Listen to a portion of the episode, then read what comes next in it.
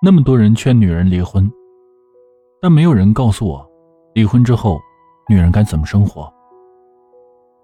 今天在微博上面看到了这样的一个热搜。我最近发现，网络上有一种很不好的倾向，那就是劝离党大行其道。只要有任何的情感文章出来，后面的紧随的评论大多都是这样的：这么渣的男人，留着过年啊！一个女人得多没自尊，才选择原谅出轨的男人呢？出轨的男人就是钞票上的一坨屎，你还要回收这样的男人，是不是找抽型的人格？最近谢杏芳上节目，还有人问她：“你为什么还没离啊？”四年过去了，还有人念念不忘林丹出轨这件事儿。谁是林丹老婆？是你，还是谢杏芳？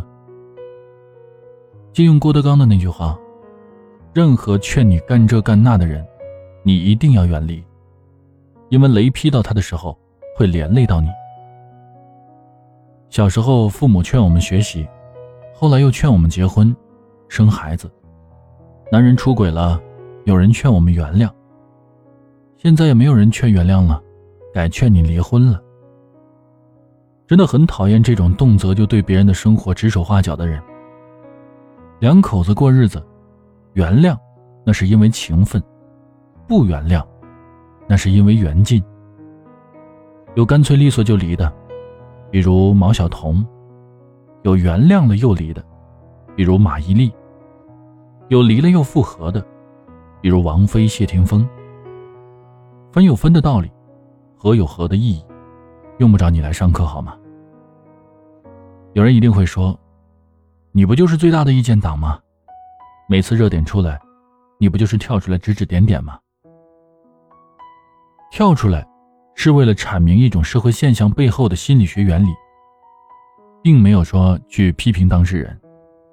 目的呢，是为了让大家用心理学的视角去看待情感中的问题。如果男人出轨了，伤害了你，要不要挽回呢？其实这是有科学标准的。千万不要去听信那些毒鸡汤。我们既不能把所有人一棍子打死，日后后悔。那些乱给建议的人才不管你的死活，他们就管自己说的痛快。其实并不是每个人都可以那么潇洒的跟婚姻说再见的，我们起码要看三个条件。第一个，看客观条件。如果你二十年都没工作，是一个家庭主妇，经济上极度的依赖丈夫，这婚可不是说离就离的。第二，看你的条件。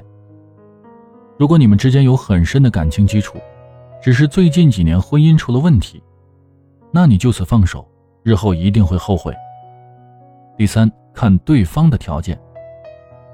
如果对方有足够的诚意，只是不知道用什么方法来修复你们的关系，那完全可以给个机会。出轨对女人、对婚姻都是致命的伤害，但却不是什么致死的疑难杂症。相反呢？